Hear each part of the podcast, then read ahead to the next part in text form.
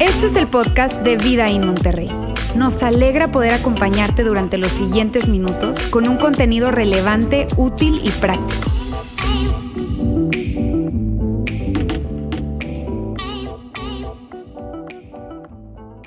Qué gusto saludarlos a todos, de verdad. Para quien no me conozcan, mi nombre es Lauro, soy el pastor del campus y me da mucho gusto estar con ustedes el día de hoy. Miren, la semana pasada eh, fue un, buen, un, fin de semana interesante porque le llaman el buen fin, ¿no es cierto? Este fin de semana fue el Black Friday para todos aquellos que les gusta el Thanksgiving y todo eso, y hay un montón de, de oportunidades y compras que puedes hacer. Y el buen fin, que fue el fin de semana pasado también, y creo que hasta lo extendieron gran parte de la semana, eh, eh, es, un tiempo en el que las tiendas departamentales, Costco, Sam's, hacen o, colocan un montón de ofertas y promociones para incentivar a que la gente compre, a que la gente gaste. Y, yo quería preguntarles a ustedes eh, cómo les fue con el buen fin. ¿Aprovecharon alguna oferta? ¿Sí? ¿No? Yo quiero confesarles algo. Este es el primer buen fin después de muchos años en que yo por fin entro a las tiendas. Yo generalmente el buen fin ni siquiera entro a las tiendas, pero este buen fin de semana sí entré y compré una televisión de plasma. Caí víctima del buen fin de semana eh, y con el mundial, ¿verdad? Dije, no, es que esta tele, híjole, está padrísima. Pero mira, yo no sé cuál ha sido tu experiencia, pero es, es, es, curioso. Pareciera que durante esta época, cuando empieza el buen fin y todo eso, la gente eh, entra a otro ritmo, un ritmo diferente. Como que cambiamos de chip. Y empezamos entonces a enfocarnos ya en la Navidad y, en, las posadas. Probablemente algunos de ustedes ya fueron a posadas. ¿Cuántos de ustedes ya fueron a alguna posada? Sí, un número interesante, que, que todavía estamos en diciembre, ya estamos en posadas, ¿verdad? Pero como que cambiamos de chip, entramos en un ritmo diferente y, empezamos a pensar en las posadas, en Navidad, en, la lista para Santa, ¿verdad? Hoy me gustaría que me regalaran esto, todos los intercambios, todo eso. Y, entonces la gente empieza a, a pensar en tener más en acumular y, en compras. Pareciera que está en esto y además pues el aguinaldo ya viene, entonces pues hay que aprovecharlo, ¿verdad? Para cambiar algo, para hacer algo, pero, pero como si tú y yo no ocupáramos ayuda, nos bombardean a ti y a mí con un montón de publicidad. Mira, yo traje aquí solamente algunos catálogos, algunas cosas que me llegan y, pues aquí está y, y, yo veo aquí que, pues bueno, que hay unos muebles, unos comedores, pues muy, muy bonitos. Y yo veo todo eso y, de alguna manera me invita, me invita a, que, yo, a que yo quiera eh, eh, comprar, a que yo quiera adquirir cosas. Cuando yo veo todo esto, yo de alguna manera algo se despierta en mí y me doy cuenta que necesito. Yo necesito cambiar, necesito mejorar, porque eh, yo estaba muy tranquilo con los muebles de mi casa hasta que vi esto. Yo estaba muy tranquilo con la ropa que uso hasta que veo un catálogo que veo ahí por internet y digo, ay, oye, esa chaqueta está. Yo estaba muy tranquilo con mi carro hasta que veo o voy por una agencia y digo, oye, y dice que están en oferta. Yo estaba muy tranquilo con eso. Y ahora, gracias a la publicidad, yo, yo me doy cuenta que en Costco hay unas bocinas sonos espectaculares que me ayudarían a que, a, que mis series de televisión, las películas y los deportes se escucharan de una manera espectacular. Gracias a eso me doy cuenta que Sam's tiene unas pantallas de plasma increíbles, muy, pero muy padres, grandotas. Y me doy cuenta también que Home Depot tiene unos, unos eh, abanicos de techo que yo podría cambiar los míos que tienen 19 años. Ya renovar, este, me, doy cuenta de, todo eso. y sabes, si yo no tengo cuidado, yo me subo al carrito de la cultura de, querer, de querer más. Me subo al, carrito de, querer eh, mejorar, de querer cambiar las cosas, porque mira, hay, hay, algo que ocurre, especialmente en esta temporada donde empieza ya a enfocarnos en, las fiestas y, y Navidad, y es que hay una temporada, o entramos en una temporada de descontento. Y por eso yo quiero hablar acerca del contentamiento el día de hoy. Porque sin darnos cuenta, eh, tú y yo caemos en, una cultura donde, donde a pesar de que podamos tener eh, eh, televisión, donde podamos tener un carro, donde podamos tener smartphones, nos damos cuenta o pensamos que, todo eso que, tú y yo tenemos necesita ser renovado, necesita ser mejorado. Y sí, está bien esa tele que tienes, pero, pero cámbiala. Y yo no sé si esto es una cuestión cultural o una cuestión generacional, porque, porque mira, yo recuerdo cuando en mi casa eh, las cosas se usaban hasta que se descomponían. Y cuando las cosas se descomponen, pues se arreglan, ¿no es cierto? A mí me encanta arreglar cosas, entonces yo a veces puedo batallar para deshacerme de las cosas porque digo, oye, probablemente la podemos arreglar y Mónica me dice, no, mi amor, no, no, no, no, cambiémosla, de verdad. Además, también es sin intereses. Entonces, eh, si, no tengo cuidado, caigo en, este comportamiento donde, donde hay eh, eh, una temporada de descontento y donde pareciera que todo necesita ser renovado. Y te digo, yo no sé si es la cultura, pero como que nos empuja a desechar las cosas. A que si algo no funciona, cámbialo, cómprate una cosa nueva. Y si tienes algo, pues hay una cosa todavía mejor que la que tienes. Hay algo, hay que tú puedes, tú puedes aprovechar. Y, y pareciera que, que es hasta que alguien viene a decirnos a nosotros, que necesitamos eso, tú y yo estamos bien. Hasta que alguien llega y nos dice, ¿sabías que existía tal cosa? Alguien como Amazon. Cuando entras a Amazon, no es cierto, tú estás buscando ahí probablemente algo que, que realmente necesitas, no que quieres, sino algo que necesitas. Y cuando estás en esa búsqueda, Amazon te pone cosas como estas. Amazon te dice, también te puede interesar. Ah, ok. Y no solamente que te puede interesar, sino también te dice esto, te dice, basado en el historial de tus búsquedas, y te saca más cosas ahí. Y no solamente eso, sino que te dice que los clientes que compraron este producto también compraron este otro. Y dices tú, oye, qué bien se ve eso. Y no solamente eso, te dice esto también, comprados juntos habitualmente. Compras la Kindle y te dice que está el, la, ¿cómo se llama? La, para que lo puedas proteger. Oye, compras el iPad o lo que sea y te dice que hay un plan de protección. Y te dice también que está, te hacen un montón de paquetes. Y sabes que, eso, es, eso es interesante porque mientras yo no sabía de esas cosas, yo estaba muy bien. Pero cuando me doy cuenta de lo que no tengo, cuando me doy cuenta de que algo existe, es cuando, cuando empieza el problema. Cuando pareciera que, tengo conciencia de las cosas, es cuando em, empieza a haber insatisfacción, empieza a haber algo, un, descontento, una insatisfacción por las cosas que tengo y una hasta frustración por aquellas cosas que no puedo adquirir o que no tengo en este momento. Hay una insatisfacción, un descontento, algo que se despierta dentro de mí que, que provoca una sensación de, ay, no estoy bien y es que sabes que el, el descontento es alimentado por la conciencia. El descontento es alimentado cuando tú te das cuenta de que algo está, porque lo tiene un vecino, porque lo tiene tu hermano, tu hermana, porque lo tiene alguien más. Cuando tú te das cuenta de eso y le prestas atención, ahí empieza el descontento. Mientras tú no estés consciente de eso, mira, tú puedes estar súper tranquilo. Por eso les digo, ese es el primer año que entro a las tiendas, eh, entré a Costco y entré a Sam's y salí con una televisión. Mientras yo no veía todo eso, yo estaba tan tranquilo con mi televisión. Pero cuando la vi, algo despertó en mí.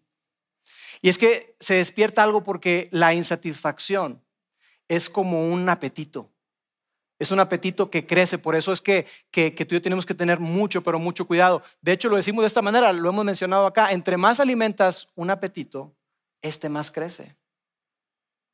Por eso es que cuando tú compras algo, eso no elimina la insatisfacción. Esto, pero ¿por qué?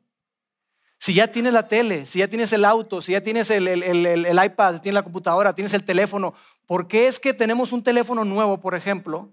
Y tan pronto empiezan a anunciar por ahí que Apple va a sacar el iPhone 14 o el 15, ya, pero ¿por qué si tienes el 13 Pro Max? ¿De dónde surge esa insatisfacción? Porque es como un apetito insaciable. Y entre más y más lo alimentas, más crece. Y por eso es que, que, que tú y yo, mira, todo el tiempo estamos siendo expuestos a un montón de cosas que necesitamos. Y estas cosas de la publicidad nos ayudan a eso. Ahora, si hay alguien aquí que trabaja en marketing, felicidades, hacen un trabajo extraordinario. Porque nos bombardean en un montón de, de forma, ¿no? A través de las redes sociales, a través de catálogos como estos. Y, definitivamente yo no tengo nada en contra de la gente de marketing. De verdad, qué padre el trabajo que hacen. Pero, pero sabes que, que sí es, es interesante y es preocupante cuando una persona eh, es arrastrada por todo esto, por este apetito que es insaciable, que crece y que hace que la persona se sienta más insatisfecha. Y es preocupante cuando una persona está ahí, en ese lugar, y entonces eh, no tiene paz financiera porque no tiene margen financiero, porque no ahorra, porque, porque todo lo que tiene gasta. Eso es preocupante. Es preocupante cuando una persona eh, todo el tiempo quiere más, más y más y, le lleva a hacer cosas que, que normalmente no haríamos. Pero es porque está alimentando ese apetito que es insaciable. Es preocupante cuando las cosas se salen de control. Y una persona quiere tener la última bolsa, los últimos zapatos y siempre más y más y más y más. Y cuando lleva a que la persona no eh, eh, viva de una manera disciplinada, es preocupante cuando una persona quiere ayudar a otros, a personas que aman, pero no pueden. No pueden porque su enfoque ha estado en satisfacer ese apetito de más y mejor, más y mejor, más y mejor. Ahora, debo abrir un pequeño paréntesis aquí para decirte que no todo el descontento es malo. No todo el descontento es malo. O sea, hay, hay un, un, descontento que, es, que puede ser bueno.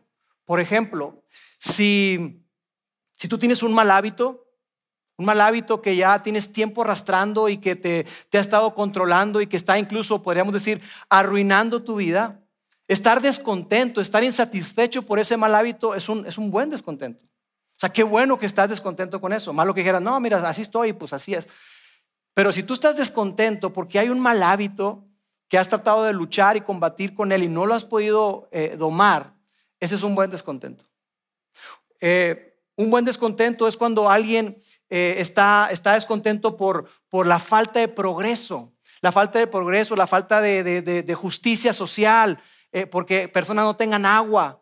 Eso despierta un descontento que es bueno. Y de hecho ese descontento ha llevado a personas a fundar organizaciones como las que apoyamos durante nuestra campaña de Be Rich que trabajan con marginados, que trabajan con personas que están siendo eh, eh, vendidas, que trabajan con, niños, que trabajan con adolescentes, que trabajan con un montón de cosas que algo surgió dentro de ellos, una insatisfacción.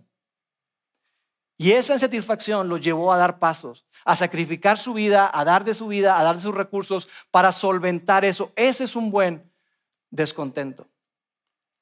Pero sabes qué? Que tristemente, tristemente, eh, la mayoría de nosotros no estamos insatisfechos con ese tipo de cosas. Estamos insatisfechos con las cosas materiales. Estamos insatisfechos con esas cosas que no tenemos nosotros. Entonces yo quiero que hoy tú y yo podamos hablar acerca de la clave para poder controlar el descontento, la insatisfacción. ¿Qué podemos hacer ante eso que, que yo sé que está dentro de ti y está dentro de mí? Que todos nosotros en algún momento experimentamos. ¿Y qué es esa clase de vida que Dios quiere que tú y yo tengamos? Para que pueda tener una vida de significado, una vida que marque diferencia. Yo quiero que para eso vayamos a, a ver algo que escribió el apóstol Pablo. Ese hombre que, escribió gran parte del Nuevo Testamento. Pablo escribió algunas cartas. Eh, en esta que vamos a ver es una carta que le escribió a un joven llamado Timoteo. Timoteo era alguien a quien él estaba discipulando, era su discípulo, era alguien que él había abrazado y, lo veía incluso como si fuera su, su, hijo. En alguna de las cartas le dice, hijo mío, Timoteo. Lo quería demasiado, lo estaba mentoreando, lo estaba desarrollando para que el día de mañana Timoteo ocupara su lugar. Y entonces Pablo le habla acerca de la clave del contentamiento. Pablo le da consejos muy útiles y muy prácticos a Timoteo de cómo puede vivir. ¿Qué es lo que podemos hacer tú y yo?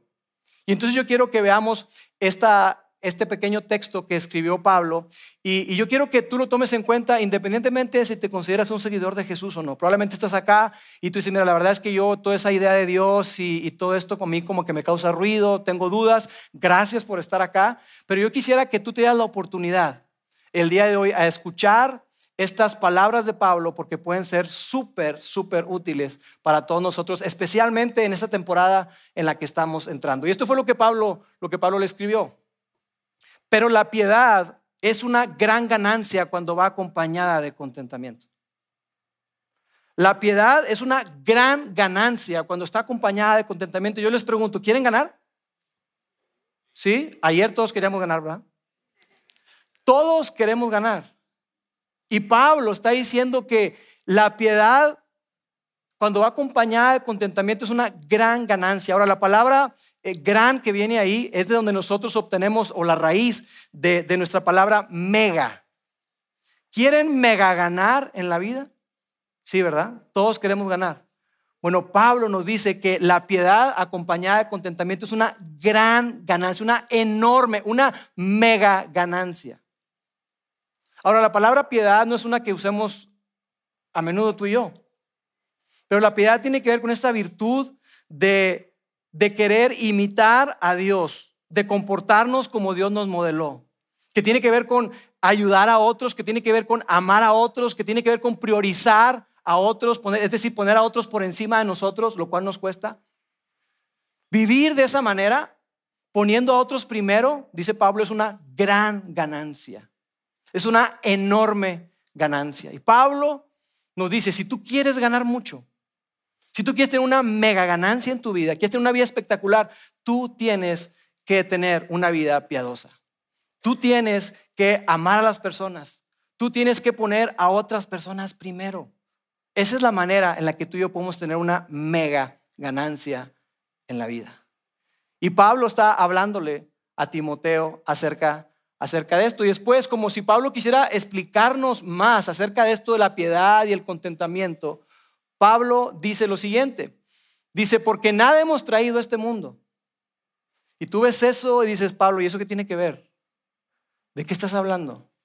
Pero Pablo está explicando, está expandiendo esta idea de piedad y tener la capacidad de estar contentos, experimentar contentamiento. Y él dice, es que sabes que nada trajimos a este mundo. Y sabes, esta idea es una idea profunda porque lo que está diciendo es que tú y yo cuando llegamos acá, cuando nacimos, estábamos súper contentos. ¿Sí se acuerdan? No te acuerdas, ¿verdad? Pero lo que Pablo está enfatizando es que tú y yo tenemos un gran valor, que valemos por quienes somos, no por lo que tenemos. Pablo está diciendo, hey, mira, desde antes, cuando tú llegaste a este planeta, cuando tú estuviste en brazos de tus papás, cuando tú no podías hacer nada por ti mismo, no te podías valer por ti mismo, ni podías hacer algo por alguien más, tú tenías un gran valor. Pero tú y yo, sin querer, caemos en esta dinámica donde donde pensamos que nuestro valor viene de aquellas cosas que tenemos y que entre más tenemos, más valemos. Y esto es algo sumamente peligroso y falso que nuestra cultura nos empuja a ti y a mí a que abracemos.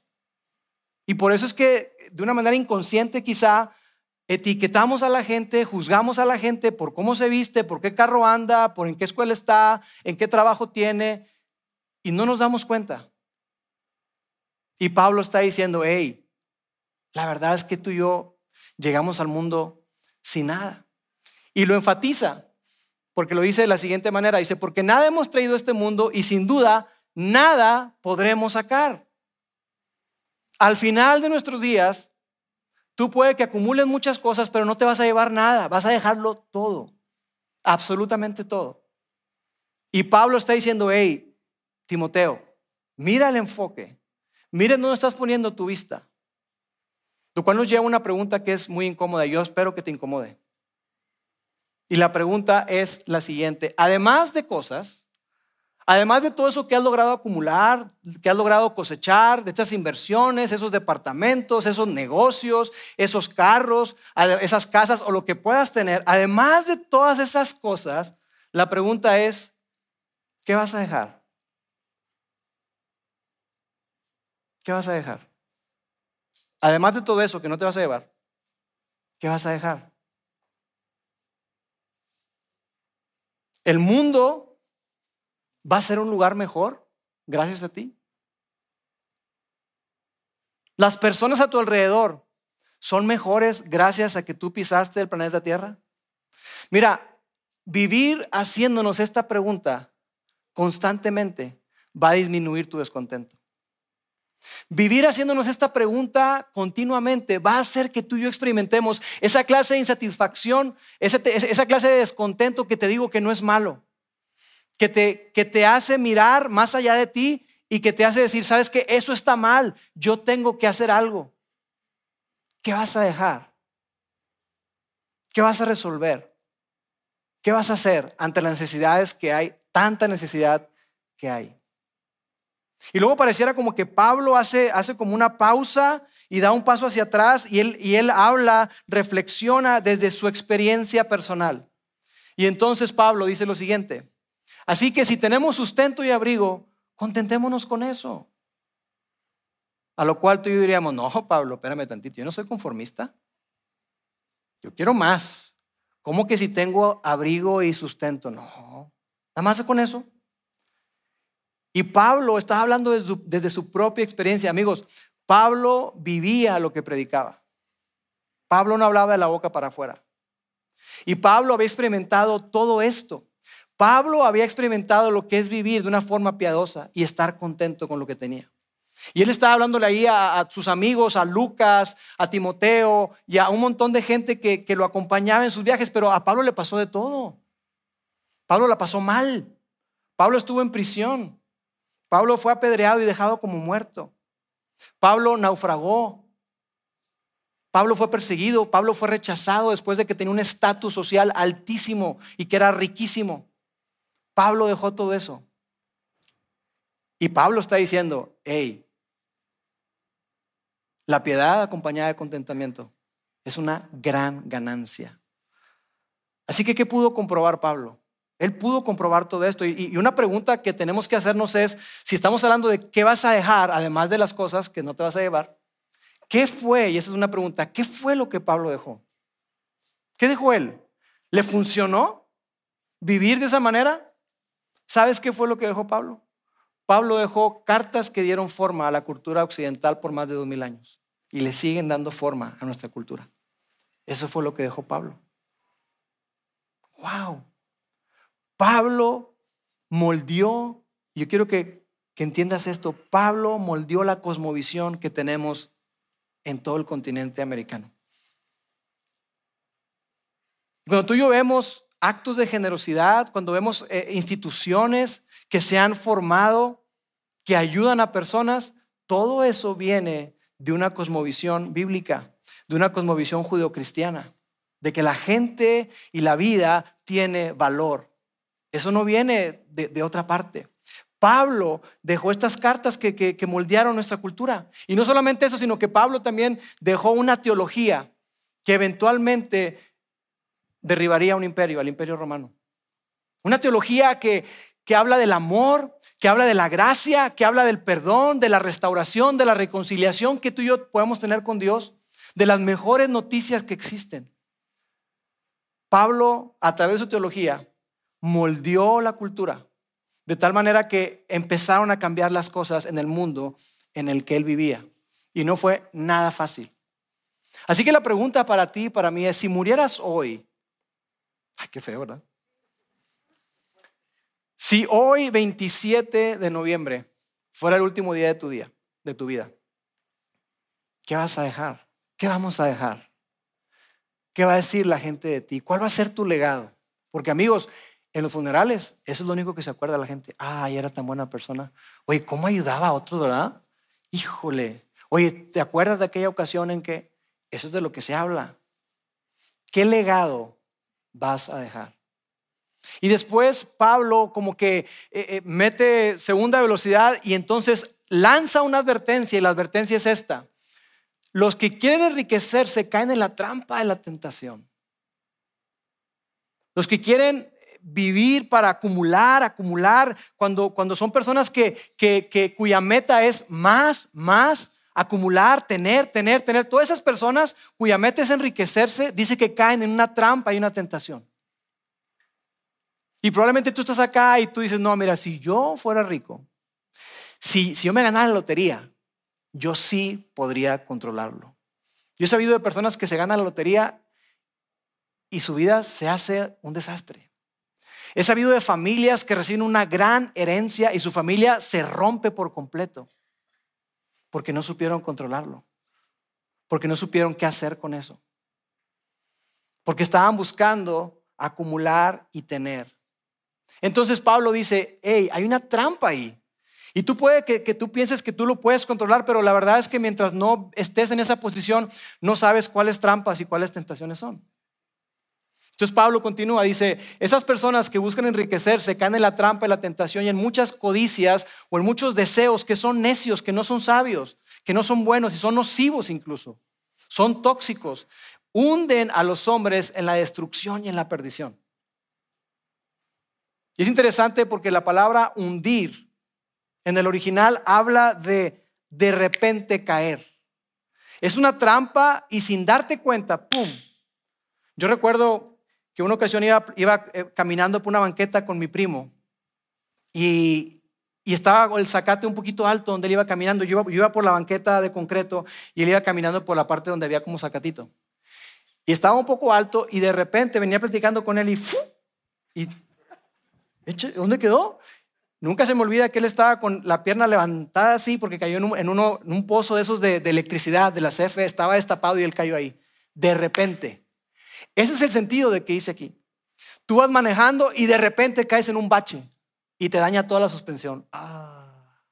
Y el municipio no te paga. Oh. Ese es el sentido que está diciendo. O sea, de repente te hundes y caes en la destrucción, en la ruina. Eso es lo que, lo que Pablo está diciendo. Por eso digo que lanza una advertencia. Entonces, amigos, el descontento, vivir con descontento es muy peligroso. Es muy peligroso. Entonces yo te pregunto a ti, ¿cómo estás viviendo? ¿Estás satisfecho o estás insatisfecho? ¿Cómo saberlo, Lauro? Escúchate. Escucha tus conversaciones, escúchate a ti mismo. ¿Qué te dices? Ay, a ver qué día puedo cambiar esto. Mira, mi casa está cayendo. No, hombre, es que mi tele.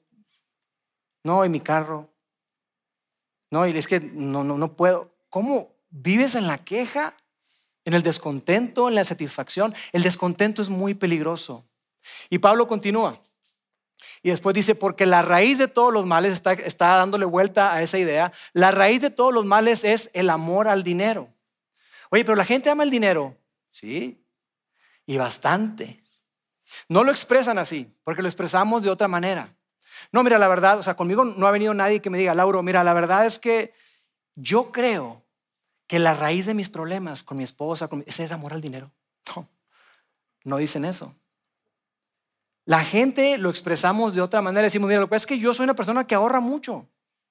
Yo soy una persona que, que pues bueno, me gusta acumular, me gusta tener, y decimos esto, me gusta lo bueno. Dice ahí que la raíz de gran cantidad de calamidades, de maldades, es el amor, es, es el deseo descontrolado por el dinero. Así que la pregunta es, ¿cómo podemos saber tú y yo si amamos el dinero? Si aquí dice que la raíz de todos los males es el amor al dinero, ¿cómo puedo saber yo? Bueno, una, una manera en la que tú y yo podemos saber es que tú te fijes qué estás priorizando. ¿Qué estás dispuesto a hacer por el dinero? Mira, cuando tú y yo amamos a algo o a alguien, hacemos cosas locas, ¿no es cierto? Y puede que manejemos horas para estar con nuestra pareja una hora. Oye, fuiste hasta allá. O sea, ir y regresar. Qué loco, ¿no? Bueno, pero la vi, estuve con ella. Oye, pero te gastaste toda esa cantidad de dinero en eso. Pues sí, es que a ella le gusta, ella quería esto. Qué ridículo. Sí, porque el amor hace que hagamos cosas locas. ¿Qué estás dispuesto a hacer por dinero? ¿A quién estás dispuesto a dañar para obtener más dinero? Ah, Lauro, qué fuerte dañar. ¿Estás dispuesto a sacrificar a tu familia por dinero? ¿Tu matrimonio por tener más dinero? ¿Tu tiempo con tus hijos por tener más dinero? No, no, no. Lo que es que yo soy trabajador, soy workaholic. ¿De dónde viene eso? ¿Qué estás buscando? ¿En dónde está tu enfoque? ¿Qué estás priorizando? ¿Qué estás dispuesto a hacer por eso? Y Pablo continúa, dice, la raíz de todos los males es el amor al dinero, el cual algunos, por codiciarlo, por desearlo tanto, se extraviaron de la fe, se desviaron de la fe y acabaron por experimentar muchos dolores. Cuando empiezas a priorizar el dinero, por encima de otras personas, cuando priorizas el dinero por encima de tu familia, cuando priorizas el dinero por encima de tu relación con Dios, tú y yo estamos en problemas. Y cuando estás priorizando el, tener más, lo que ocurre es que te ocupas demasiado. Todo el tiempo estás ocupado y no tienes tiempo para, lo más importante, no tienes tiempo para Dios, no tienes tiempo para conectarte con Él, para platicar con Él, para crecer en tu relación con Él. Y te empiezas a extraviar de los principios y de la clase de vida que Dios nos invita a que tú y yo vivamos. ¿Sabes qué está pasando? Que estás atrapado, caíste en la trampa que hablábamos hace un momento. Y al caer en la trampa, de repente, puede ser que un día tú te encuentres solo y que digas, ¿cómo acabé aquí? Si yo lo que estaba haciendo era acumular para dejarles algo a mis hijos, pero resulta que todo ese trabajo fue en vano porque no quieren estar conmigo. ¿De qué sirvió todo eso? Me enfoqué tanto en acumular que dejé de lado mi matrimonio y hoy mi matrimonio está como muerto. Estamos en graves problemas o quizá digas, hoy, hoy mi matrimonio está, está deshecho, no, estoy separado ya raíz de todos los males es el amor al dinero. Eso pasa cuando tú y yo no tenemos cuidado y vivimos insatisfechos en vez de agradecidos. La invitación de Dios para ti y para mí es que estemos agradecidos y como Pablo decía, mira, mientras tengamos sustento y abrigo, estemos contentos hoy. ¿Qué son esas cosas que tienes hoy por las cuales tú puedes estar agradecido?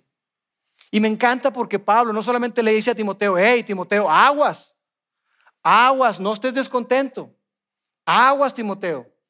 No solamente hace esto, sino que nos dice qué podemos hacer. A Timoteo le dice qué podemos hacer tú y yo para combatir el descontento. Entonces fíjate lo que le dice.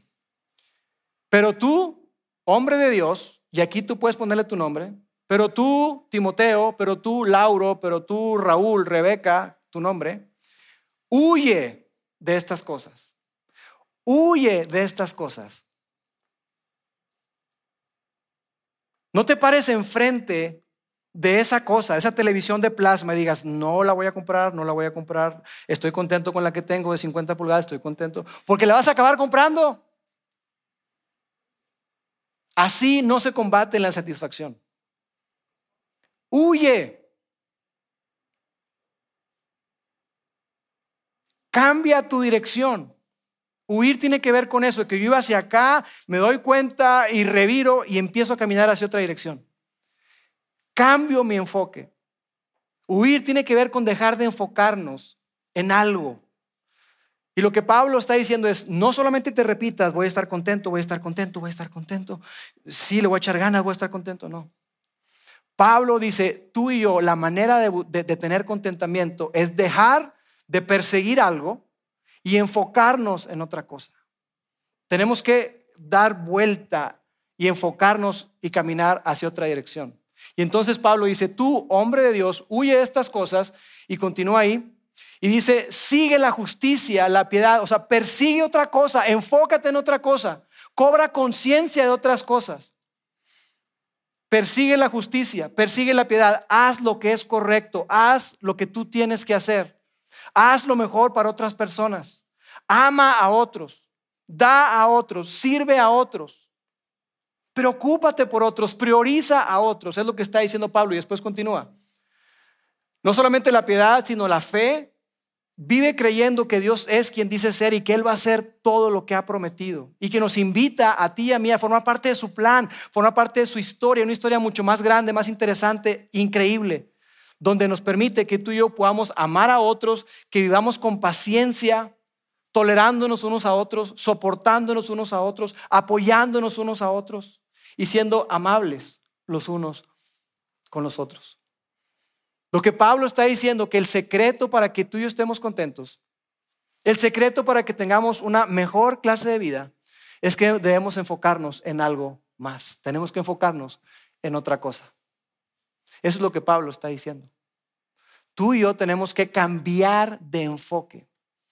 Y Pablo no era una persona que, que no había vivido en abundancia. Te decía hace un momento que Pablo tiene una gran reputación. Pablo era un hombre rico. Pero Pablo había dejado todo eso por la causa de Jesús. Él sabía lo que era estar contento con mucho y con poco. Pablo sabía eso. Y él está hablando desde su experiencia y nos invita a ti y a mí para que hagamos lo mismo que él. Así que no se trata de si tenemos mucho o no tenemos tanto. Y entonces Pablo mete como que tercera velocidad. Y entonces dice un texto que tú y yo hemos leído y hemos escuchado muchas veces, especialmente durante nuestras campañas de Be Rich, que dice así, enséñale a los ricos de este mundo. Y no es cierto que decimos que cuando tú escuchas esta palabra ricos, automáticamente te desconectas. Bueno, es para los ricos. Pero aquí está hablando a todas las personas, a ti y a mí, a los que tenemos más de lo necesario. Si tú tienes ropa, si tú tienes vestido, si, si comes tres veces al día, si tienes en qué moverte, transportarte, tú y yo somos ricos. Y estamos en el 1% de la población mundial que tiene esa capacidad. Entonces nos manda y nos dice a ti y a mí, enséñale a los ricos de este mundo, ¿qué? ¿Qué les manda? Que, sean, que no sean orgullosos ni confíen en su dinero, el cual es tan inestable. Y los que han depositado y han invertido en Bitcoin saben de qué se refiere, ¿verdad? Es inestable totalmente. Ganas mucho, pierdes bastante. Ganas mucho, pierdes. Esperemos que cuando lo saques sea cuando ganaste, ¿verdad? Pero dice, hey, no confíen, no pongan, no, no, no prioricen el dinero, que el, que el dinero no sea su principal enfoque, que el dinero no sea su fuente de confianza, porque el dinero es lo que compite por su fe y su confianza en Dios. No pongan su confianza en el dinero, el cual es tan inestable, al contrario, dice por el contrario, continúa Pablo, diles que depositen su confianza en Dios quien nos da en abundancia todo lo que necesitamos para que lo disfrutemos. Las riquezas, el dinero es inestable. Dios es 100% confiable, no cambia, es fiel, es bondadoso, Él es bueno. Pon tu confianza acá. Es ridículo ponerlo acá porque esto cambia, es inestable, pero Él no. Dile, diles que no se llenen sin querer de orgullo, pensando que su dinero los va a sacar adelante, porque esto es tan inestable que pongan su confianza en Dios, quien nos da todo en abundancia, lo que tú y yo necesitamos para que lo disfrutemos. Y me encanta eso, porque Dios no es un aguafiestas. Dios es alguien que quiere que tú y yo disfrutemos lo que Él ha colocado en nuestras manos. Él quiere que lo disfrutemos, pero lo que Dios no quiere es que eso que nos ha dado, que se adueñe de nosotros y que nos controle. Él quiere que tengamos la capacidad para que podamos hacer algo con eso que Él ha puesto en nuestras manos. Y entonces nos dice, y lo hace de una manera más práctica y más específica, y dice, dice lo siguiente, diles que use su dinero para hacer el bien. Deberían ser ricos en buenas acciones, generosos con los que pasan necesidad y estar siempre dispuestos a compartir con otros. ¿No es esto lo que hemos estado haciendo durante estos, estos últimos mes y medio a través de la campaña Baby Rich? Pongamos en práctica la generosidad. Pongamos en práctica el vivir para otros y diciendo, mira, si tú vas a ser reconocido por algo, cuando la gente ve hacia atrás y dice, oye, ¿qué fue lo que dejó Lauro? ¿Cuál es su legado? Que no diga, no, bueno, Lauro sí sabe las propiedades que tiene, ¿verdad? No. Que digan, oye, ese chavo, ay, chavo, ese hombre adulto joven, Oye, ¿cómo ayudaba a la gente? Oye, definitivamente él amaba a las personas. Él estaba para otros. Él se preocupaba por otros. Es más, ponía a otros primero que él. Eso lo metía en problemas con su esposa. Que digan de ti que eres rico porque eres generoso. Porque estás listo, estás presto para ayudar. Porque estás insatisfecho no por lo que no tienes, si no estás insatisfecho cuando ves la vida de otras personas y dices tú, eso no está bien, eh, no, no es justo que vivan así, no es justo que no tengan, no es justo que no puedan aprovechar. Que eso sea lo que llene tu corazón de insatisfacción, no lo que no tienes. No que tu carro es del 2012 y estamos a 2022, casi 23. Que eso no sea tu insatisfacción. Que eso no sea lo que te mueve el tapete, que eso no sea lo que te arrastre. Es lo que Pablo está diciendo. Y me encanta porque al final dice el resultado de hacer eso que nos está diciendo. Eso de vivir con piedad acompañada de contentamiento. ¿Sabes cuál es el resultado de hacer todo esto que Pablo nos está diciendo? Mira lo que dice. De esa manera, haciendo esto, acumularán su tesoro como un buen fundamento para el futuro. Vas a poner una base sólida para que tú tengas el mejor futuro. Para ti, y no solamente para ti, sino para las generaciones que vienen detrás de ti. Eso es lo que está diciendo. Y dice, a fin de, y la palabra a fin de habla de certeza, convicción, seguridad, para que con toda seguridad, con toda convicción, ellos puedan experimentar lo que es la vida verdadera. Amigos, yo sé que si tú estás acá, o tú estás viendo a través de, de la transmisión o escuchando a través del podcast, yo sé que todos nosotros queremos vivir y queremos esa vida verdadera. No vivir y sobrellevar la vida. Queremos una vida de abundancia, una vida de significado, una vida de propósito. Y Pablo nos está dando la clave para eso, para que tú y yo vivamos contentos. Al dejar de enfocarte en ti y colocar tu enfoque en otras personas, al, al comenzar a caminar hacia esa vida de piedad, tú y yo experimentaremos la clase de vida que Él quiere que tú y yo tengamos vamos a poder vivir con verdadero contentamiento. Esa es la vida que Dios quiere. Una vida que vale la pena vivir. Una vida que invita a otros, que desafía a otros. Esto que estamos viendo es una invitación de Pablo para ti, para mí, especialmente en esta temporada. Y yo quiero hacer énfasis en eso.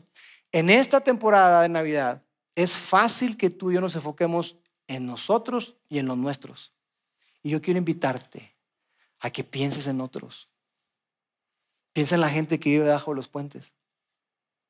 Piensa en la gente que no tiene. Piensa en la gente que en esa cena navideña, donde tú probablemente vas a estar disfrutando una pierna o un pavo, hay gente que no tiene nada. Seamos generosos. Porque amigos, el valor de una vida siempre es determinado por cuánto se da a otros. La vida no se, no se mide por cuánto ganas.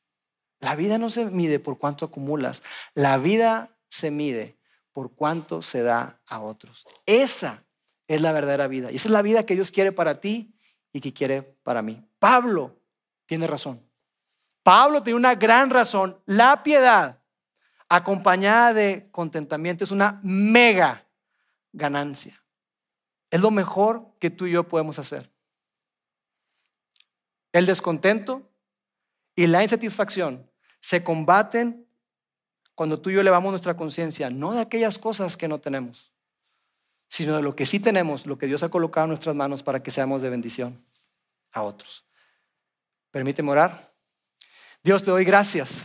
Gracias, Padre, porque tú nos invitas y nos desafías incluso. Nos desafías a, a vivir una vida llena de significado. Una vida donde el contentamiento sea nuestra cualidad y nuestra característica. Si bien hoy el mundo y la cultura nos empuja y nos lleva por un, por un camino donde lo que está en común es insatisfacción, insatisfacción, más, más, más. Padre, tú nos invitas a que tengamos un corazón agradecido, un corazón que piensa en otros antes que nosotros. Padre, ayúdenos a vivir esa clase de vida. Ayúdenos a entender que esa vida de piedad, esa vida donde amamos, servimos, damos a otras personas, nos permite, nos coloca en una posición para poder decir, estoy contento con lo que tengo. Y que este contentamiento nos ayude a vivir una vida espectacular, la clase de vida que tú has soñado para nosotros. Te amamos en el nombre de Jesús. Amén.